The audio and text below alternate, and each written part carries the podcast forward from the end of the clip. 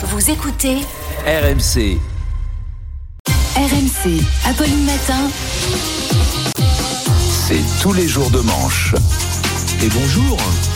Bonjour Arnaud. à tous. Apolline, c'est vendredi. Voilà. ouais. Nous sommes le vendredi 67 janvier. Ah, c'est long, hein. C'est long, janvier.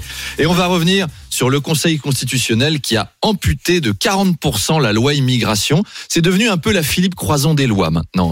La loi immigration, elle va marcher un peu moins bien. Bah, elle va marcher beaucoup moins bien, forcément. même, va même marcher beaucoup moins bien. N'empêche que le message est clair pour les immigrés. On leur dit.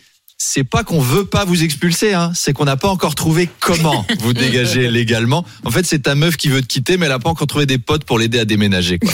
Éric Ciotti est furieux. J'entendais, il disait c'est inadmissible car la loi n'avait pourtant pas été votée anticonstitutionnellement. Anticonstitutionnellement, qui est le mot le plus grand de la langue française. hein. Il est même plus grand que moi. Et c'est vrai qu'on l'utilise pas tous les jours, ce truc. En tout cas, c'est surprenant de voir Alain Juppé censurer un texte. Hein, on l'imagine pas faire ça, mais il m'a dit non, c'est pas tout à fait vrai. Vous savez, dans mon dernier livre, euh, celui où j'explique que j'aime les femmes et le corps des femmes, je me suis censuré un maximum. D'abord pour préserver l'anonymat d'un certain nombre de petites chaudières chiraciennes, parce que non, mais je. Je peux vous dire, monsieur le chiffre, ça a miaulé sur les canapés des préfectures. hein. Et puis, euh, voilà, vous aviez déjà été choqué par le renflement brun de Bruno Le Maire. Je me suis dit, Alain, reste soft. Ils sont pas prêts pour lire tous les détails de ton réarmement démographique. Censure-toi, c'est mieux. Et c'est comme ça que j'ai appris. En tout cas, il y en a un qui est content, c'est Gérald Darmanin. Il se félicite que sa loi soit passée, alors qu'elle est amputée de 40%. C'est un peu comme si tu allais chez le médecin. Quand tu rentres, il te manque une jambe, un bras et un poumon, et toi t'es là, ah, mon bilan santé était excellent. Je me sens plus léger, j'ai perdu du poids. À propos de Gérald Darmanin, il était hier au JT pour parler des agriculteurs qui s'en prennent parfois au bâtiment public, et Solène Leroux m'a repéré une petite phrase. Voilà ce que le ministre a déclaré. On répond pas à la souffrance en envoyant des CRS. Voilà, ça c'était ça le truc en fait. Les infirmières, les profs, les anti-réformes des retraites, les écolos, voire même les passants qui ont rien demandé, en fait vous souffrez pas assez. C'est ça pour ça que vous prenez des coups de matraque. Il essaye de rééquilibrer. Elle ne laisse rien passer, hein, Ah, cadeau. On peut la garder moi. cette petite phrase. Solène Je pense qu'on pourra la ressortir régulièrement. Euh, L'Assemblée nationale qui a augmenté les frais de mandat des députés, plus de 300 euros par mois, on en parlera. Ouais, en même temps, c'est pratique hein, de voter à main levée ta propre augmentation. Il n'y a pas eu les mêmes genres de guéguerres que pendant la réforme des retraites. Euh, qui veut gagner plus? Ok, adopté. Là, il n'y a pas eu 25 motions de censure. hein. Euh, Vous pouvez faire pareil ce matin. Si vous êtes au bureau, vous vous réunissez avec les collègues à la machine à café. Qui c'est qui veut 300 balles en plus. Voilà, vous voyez, c'est facile, on arrive à le faire. La raison invoquée, c'est bien sûr l'inflation. Vous savez, ce truc sur lequel on pouvait pas indexer les salaires. Et en fait, avec un peu de bonne volonté, vous voyez, on y arrive. En plus, niveau timing, c'est pile le bon moment. Je crois qu'on a une terrible maladie qui se répand dans le milieu politique. Euh, J'en ai eu la confirmation en regardant le magazine de la santé de Michel Simès.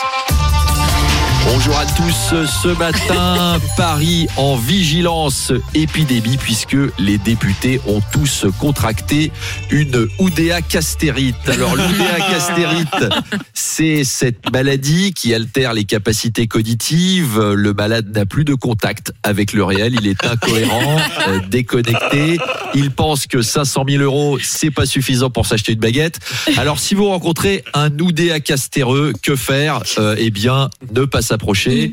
Bon, même si c'est lui en fait qui va pas s'approcher de vous parce qu'il aura peur de devenir un gros pauvre qui pue à votre contact ou de perdre ses dents comme un vulgaire paysan de euh, Franche-Comté. Un seul remède, c'est pas un suppositoire ou un thermomètre qu'il faut leur mettre dans l'ionf, mais un bon coup de pied.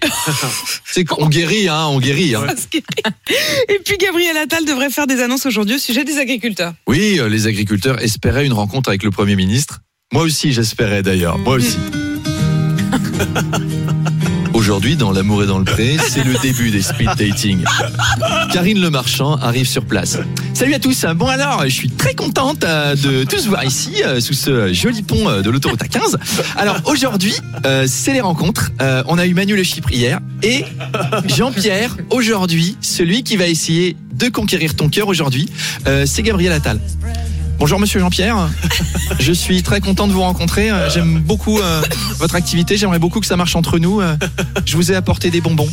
Ouais, super. Bon, bah, t'es énorme là, t'es gentil, tu me les dégages, hein, sinon je te colle une claque, tu vas faire trois fois le tour de ton slip sans toucher les élastiques. hein. Non, non, mais en fait, je voulais.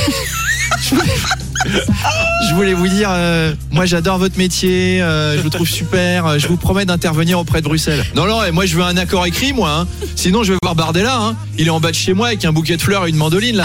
Non, non, mais non, écoute Jean-Pierre, ne rejoins pas Jordan. Jean-Pierre, je, je t'inventerai des perles de pluie venues de pays où il ne pleut pas. Ouais, bah, mes perles de pluie, laisse-moi les collecter dans une méga bassine déjà. C'est promis, je vais, je vais écrire cette mesure à l'encre de tes yeux. On ira où tu voudras, quand tu voudras. Toi et moi dans le même Bermuda, c'est l'amour. Qu'est-ce qui pousse dans les champs de pamplemousse C'est l'amour. Allez, on se quitte avec un joli truc amoureux pour passer un bon week-end. À lundi. Trop cute. tu vas faire trois fois le tour de ton slip sans toucher les élastiques. Je, je l'avais pas, mais je la trouve vraiment, je la trouve belle. Là, je la trouve hein. Là, romantique.